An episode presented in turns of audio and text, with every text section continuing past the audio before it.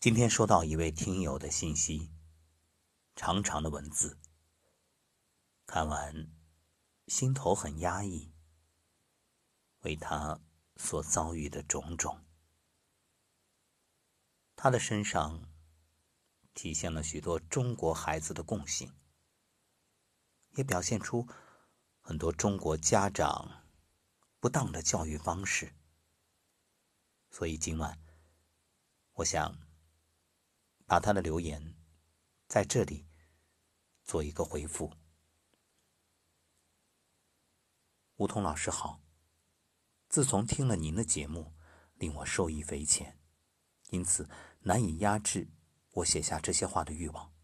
如有打扰，请您包容。听了您的节目大概有一周时间，但所学到的、收获的，远不是一周时间能比的。我才十七岁，可能在这种年龄段很少会听关于养生这种节目。有些时候的确要相信命运。我从小生活孤独，性格比较情绪化，家庭也不是很和谐，所以经常会感到内心压抑、胸闷的感觉。父母在家对我很严厉，从不见他们的表情稍有那么一点柔和。还经常性的让我什么都不是，这一观念根深蒂固。因此，我从不想与他们说话，因为我害怕语言稍有不当就会招来一顿训斥。久而久之，我把内心封锁，一向沉默。所有人都认为我内向。这时候，我才七岁，这种感觉依然那么熟悉。就这样，几年过后，我的身体在这压抑的气息下有了反应。首先是肠胃，起初是厌食。由于厌食，我的父母对我的训斥更加严厉了，特别是在饭桌上，那种不思饮食的感觉、欲哭无泪的画面依然记得。而后越来越严重，情绪不好，或者是吃饭时间就会恶心，那种顶到嗓子眼的感觉。我说了，他们只告诉我大口吃，顶下去就好了。我在这种生活下不知怎么挺过去的。那些日子，天空无光色如灰，犹似幽暗迷惘门；沉沦之日如幽谷，似如钟鼎与压迫。我曾在痛苦中绝望过，也曾想过抱怨这命运的不公，心里只有三个字。凭什么？可能是本性，我依旧是心存友善的。小时候爱好很多，下下棋、练练武术什么的。有一天，我在百度中搜到了太极图，我看了，兴趣颇为浓厚。阅读过后，我对那里潜在的深奥的道理也是了解了皮毛。大概有物极必反、阴阳平衡一类，善与恶一类。在那以后，我对这种道产生了浓厚的兴趣。后来我又学习五行，金木水火土相生又相克，以及它们对应的五脏还有穴位，了解关于命运的知识。做善事为善人，福虽未到，祸已远离。了解气场，越是骄傲张扬、以自己为中心的人，在人群中是最不起眼的。反而那种认为自己渺小无为的更会吸引目光。在经历一段反省自我、自我激励过后，我的心态始终保持那种谦卑，做事先为他人着想，语言尽量重听。我的病也好转很多，虽然腹部还会隐痛，手脚依然冰冷，不过转变的还有思想。我的思想完全与同龄人代沟，反而爱上了自然。喜欢清晨第一缕阳光的美丽，喜欢夜晚浩瀚的星河，喜欢树木风貌，喜欢生灵可爱，风的抚摸，雨的淋漓，都会让我内心清静。自从那时，除了必要的沟通与帮助，很少与同学们说话，因为也不知说什么。我的性格很少有求于人，但有利弊的，就是忍气吞声的脾性。现在听了您的节目，才知道。这是祸根。此处省略一万字。思想再美好，也抵不住现实的撼动。高三的我只有一百零九天了，前车之鉴又开始上演了。就在去年，由于过度的跟自己生闷气，过度疲惫，饮食不节，熬夜，忧郁过度，思虑过度，仅仅十天，我的满腔热血无处可发。三个月的不思饮食，恶逆恶心，度日如年。但我依然坚持下来了。虽然很绝望，也曾差点拥抱死神，但终于坚持到放假，遇到您的节目那一天了。我按了那个漏骨，还有血海，简直疼得要命。顿时一股冷血顺延而下，皮旁的水响也没有了。总之，听了您的节目，我学会了如何调养身体，如何做人。谢谢您，梧桐老师。读完留言，我五味杂陈。真的想不到这段话是出自一位十七岁的男生。我能想象和感受到你所遭受过的苦楚。是的，七情太过，必然伤五脏。父母对你的态度，尤其是吃饭时的这种责罚。思伤脾，忧伤肺，恐伤肾，而那种愤懑、压抑的怒气伤肝。至于心，我相信伤心不止一两回，已经太多了。或许你已经习惯了，所以你在吃饭时的种种反应，没有胃口，不思饮食。包括恶逆，都是这些原因造成的。毫无疑问，你的父母不合格，在父母这个职位上、这个角色中，他们交了白卷。那么今天，我不想跟你讲理论。因为我发现你的思想很成熟，说理论你会说的很多，也会说的很好，因为你有深刻的认知。让我觉得难能可贵的是你自我调节的这份能力。你看书，你深入的学习，你热爱大自然，你从中国传统文化当中去感悟。感悟道，感悟天人合一。一张小小的太极图就让你看出了玄机。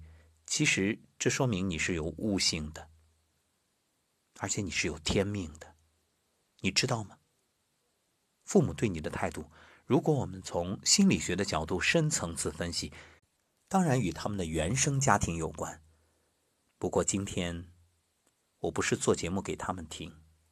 虽然我很希望听节目的父母都能反思、对照自己、觉察、觉悟、觉醒，但我更希望的是和你来对话。叫你什么呢？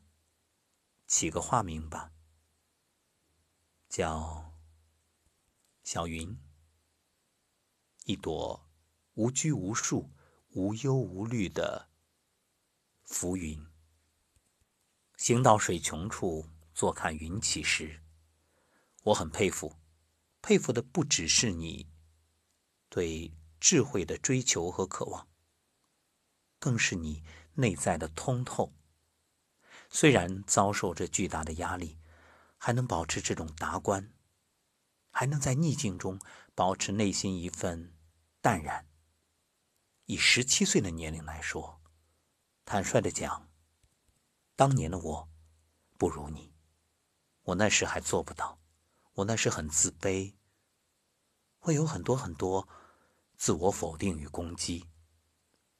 所以今晚我们不谈理性，我只想以一个大哥哥的身份和你聊聊天。从旁观者的角度，毫无疑问，父母非常可恶。可是我同时也想说，他们其实也很可怜，因为他们并不知道怎么做父母。他们在做儿子女儿的时候，或许也遭受这样的压抑创伤，所以他们也是受害者。他们手足无措，不知道怎么给你更好的教育。他们以为严厉就是爱，以为宽容会是害。他们信奉着“棍棒之下出孝子”。他们以为对你所做的一切都是为了你好。所以，来，接下来的时间，我想请小云以及和小云有同样遭遇的听友。无论你是十七岁，还是二十七岁、三十七岁，甚至六十七岁，都能找到一个安静的地方坐下来，静静的坐下来，轻轻闭上眼睛，我们一起去旅行。来，小云。闭着眼的时候，我们一起来到一片美丽的森林。你说你喜欢大自然，是的，我也喜欢，喜欢自然里的一切，喜欢生命的可爱。看到了吗？森林里。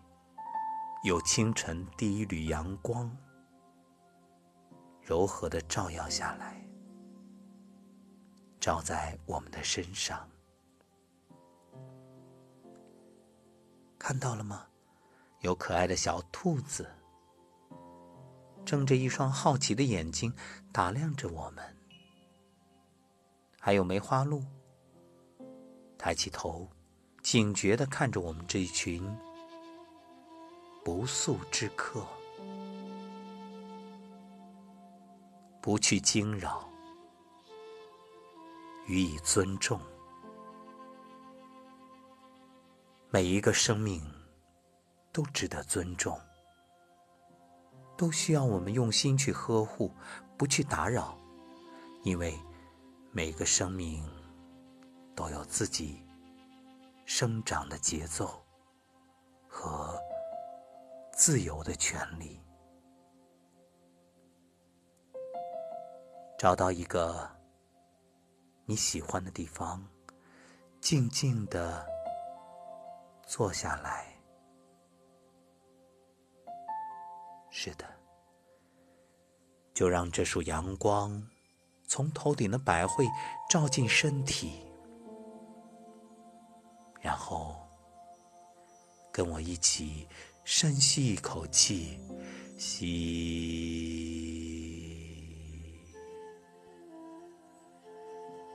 然后缓缓吐气，呼，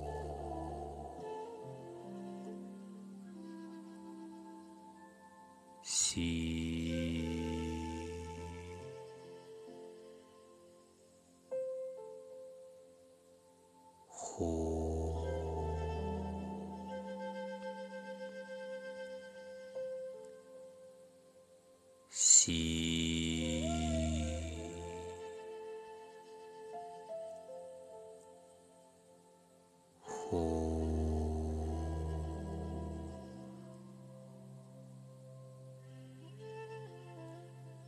小云，我很喜欢你的文字，喜欢你字里行间流露的对生命的热爱，喜欢你的善良单纯。可爱，喜欢你热爱生命的样子，很帅，很有味道。你是我心中很帅很帅的一位小伙子，你知道吗？曾经有个小伙子和你同龄的时候。十七岁，怀揣着梦想，走进了校园，成为了一名实习体育教师。他和孩子们打成一片，他喜欢孩子。其实，在这之前，他的梦想是成为警察。可是，当他来到校园实习的时候，看到这些可爱的孩子一张张纯真的笑脸，他忽然明白，原来自己心中最爱的是一种单纯、美好的生活，最爱的是。与善良、美好的心灵连接，与做警察惩恶相比，原来他的心中更喜欢扬善。是的，和你一样，他也有自卑，也有被否定的痛苦，不被认可的烦恼。不过，他有一个法宝，就是不去想那些否定自己的言语、画面，只想着自己被人喜欢、备受欢迎的情景。所以，当他来到学校实习的时候，与其说是他给孩子们带来了欢乐，不如说，是他更需要孩子们给予的那份单纯的美好。于是，十八岁那一年，他留在了实习的这所学校，正式成为一名光荣的人民教师。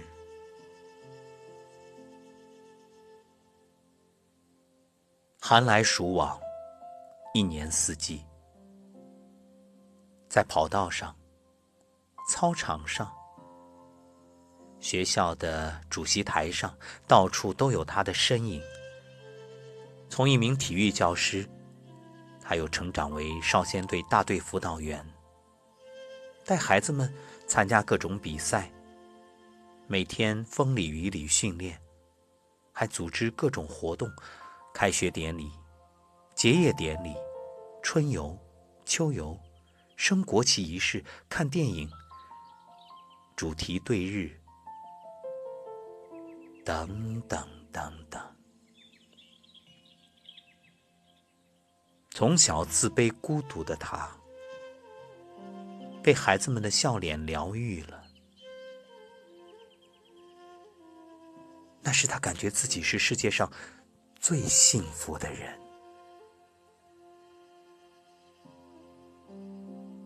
他想象着未来，憧憬着美好。他有梦，他希望一辈子都这么简单美好的过。慢慢的，把儿时的那份自卑从心底清除掉。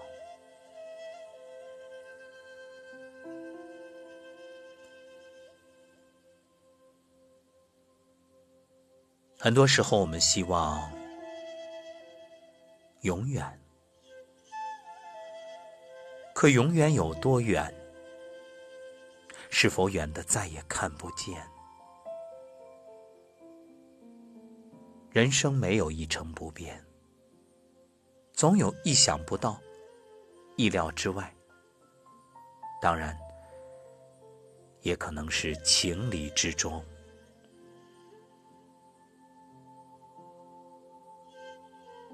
在工作的第二年，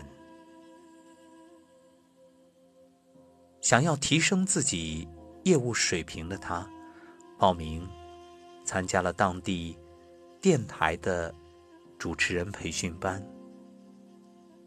从此一发不可收，爱上了话筒前的感觉。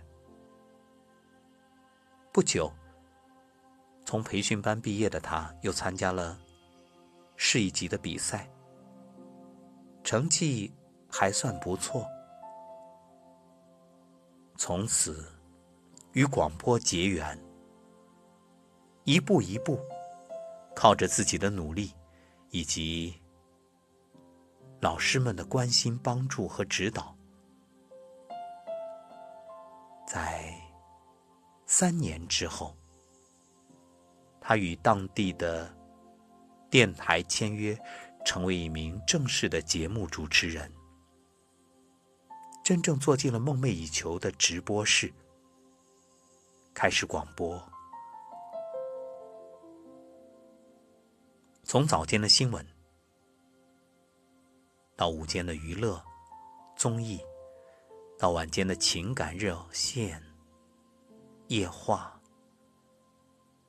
他一路走来，每一种节目形式都非常乐意去尝试。当然，最爱的还是晚间的谈话节目，就像此刻我在和你交流一样。他喜欢这种心灵的沟通，喜欢在夜色里，自己的声音随着电波回荡在这座城市的上空，解开人们的心结，走进人们的心扉。与每一位素昧平生的听友交朋友，用声音去温暖一颗颗渴望爱的心灵。这样的生活，他过了十年。十年后，他辞去了电台的主持人的职务。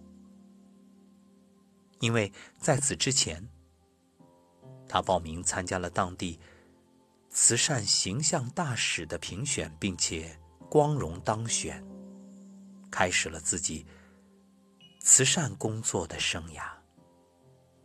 而这一切源于一场车祸，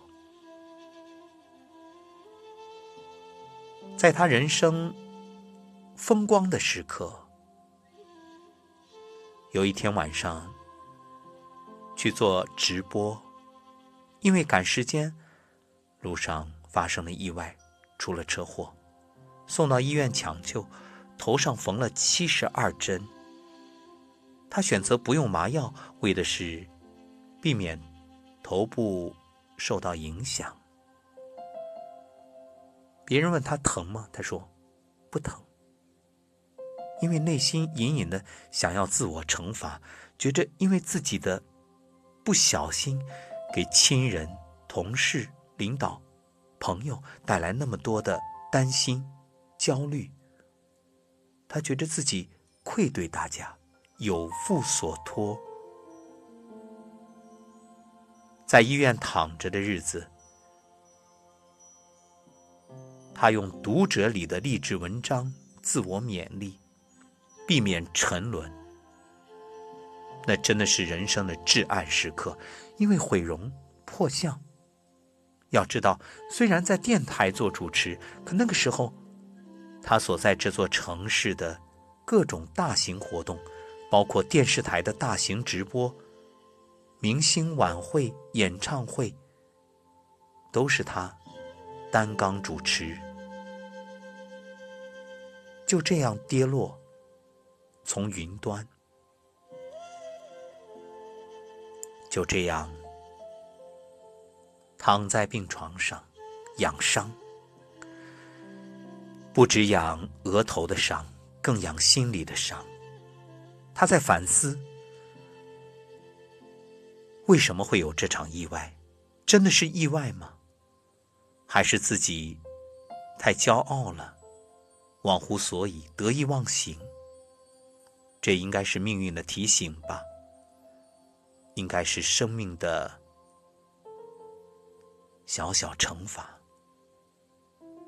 当然，时过多年，如今回想，那不是惩罚，那是礼物，那是生命为他开启、开启一道智慧之光，让他明白究竟来到这个世界上为的是什么。于是。在车祸第二年，确切的说是当年年底，他得知当地的慈善会招募慈善形象大使，毫不犹豫报了名。那是他恢复状态、回到岗位、开始主持新闻节目的时候得到的消息。于是，他成为第一个报名者，也在其后的选拔中荣幸当选。命运就这样将他引上了另外一条路。于是就有了后来的辞职，全心全意在慈善机构投入各项工作，负责宣传，将慈善中涌现的人与事传递出去，向社会宣扬正能量。而在这个过程当中，他也接触了一个特殊的群体——失独家庭。有感于作为独子的自己出的这场车祸，他想：如果当时我真的离开这个世界，谁来照顾父亲母亲？朋友吗？不能指望。所以，他承担起了与这群失独妈妈。深入交流的担子和任务，在他看来，这是一个甜蜜的任务。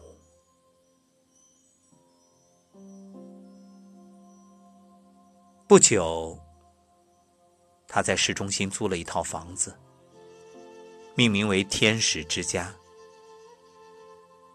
那是二零一三年的事儿。后来。当妈妈们来到这里，看到装修一新的新的家，妈妈们流泪了。就从那一刻开始，他和妈妈们共同度过每一个节日。在所有义工的支持和参与下，妈妈们的状态越来越好。从最初的见面就哭，到后来的笑逐颜开，再到后来成为真正的。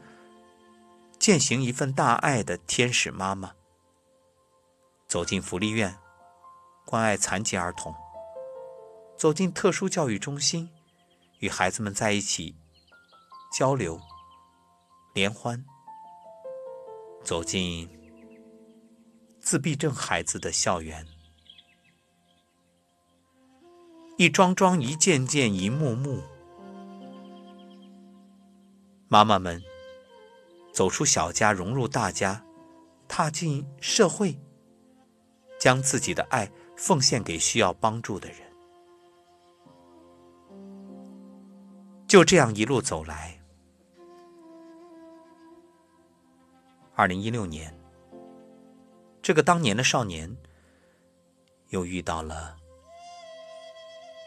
心灵课程。走进课程的那一刻，他立志要成为一名心灵导师，真正去帮助更多的人摆脱痛苦，获得幸福。二零一七年，他又遇到了中医，遇到了他生命中的恩师，踏上了学习中医之路。时至今日，这位当年的少年。早已摆脱了自卑的阴影。他相信，自己的存在就是美好，自己的声音就是唤醒，自己的使命就是让这个世界更美好，让更多的心灵得到温暖，感到幸福。而他，也在不断付出的过程中。越来越幸福，正像他在天使之家的画面一样。妈妈们每天都会给他做好吃的，就在今年春节疫情期间，原本计划只是除夕、春节在一起，然后妈妈们要各自回家，还有与亲人团聚的安排。可一场疫情，他和妈妈们要长期的生活一段时间了。在此之前，都是逢年过节的小聚，终于有机会就这样住在一起。每天，妈妈们变着法子给他做各种好吃的。他忽然发现，原来不是他在给予爱，而是得到爱。也真正明白何谓“爱出者爱返，福往者福来”。在此之前，他已经从当初租的那套房子，将天使之家搬到了郊区一套新买的房子里。这里远离市区，空气新鲜。站在窗子旁边，可以看到楼前的池塘。还有远处的小树林，还有远处一座古镇，一切都是那么美好。在这里，妈妈们将安度余生，而他也将幸福的生活着。他的心愿是，在未来。在天使之家举行养生的课程，一方面让妈妈们受益，一方面也可以让更多的义工受益。他想象着一幅情景，那是怎样的画面啊？周末或者开课的时候，义工们带着孩子来。孩子们在游戏房里玩游戏，在阅览室里看书。妈妈们在张罗着好饭，而义工在跟着学习，学习养生。该吃饭了，一桌好菜好饭，看着义工和孩子们吃得开心，妈妈们别提多幸福了。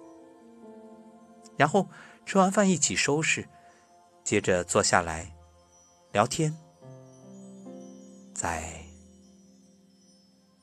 秋日的阳光里，窗外一片金黄，室内温馨美好。从此一年四季，春夏秋冬，这里。是天使聚会的地方，这里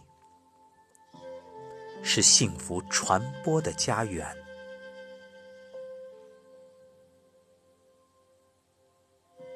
静静的闭上眼睛，原来这不是梦。小云，十七岁的你，有机会选择自己的人生。我欢迎你来天使之家，欢迎你来陪伴妈妈们，也给妈妈们讲述你的未来，你的故事。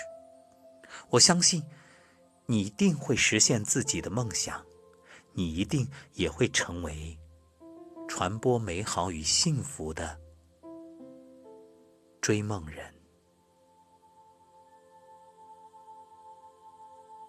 我将这个故事分享给你，我也愿在未来听你给我讲你的故事。那一天，或许我已白发苍苍，而你风华正茂。你愿意和我约定吗？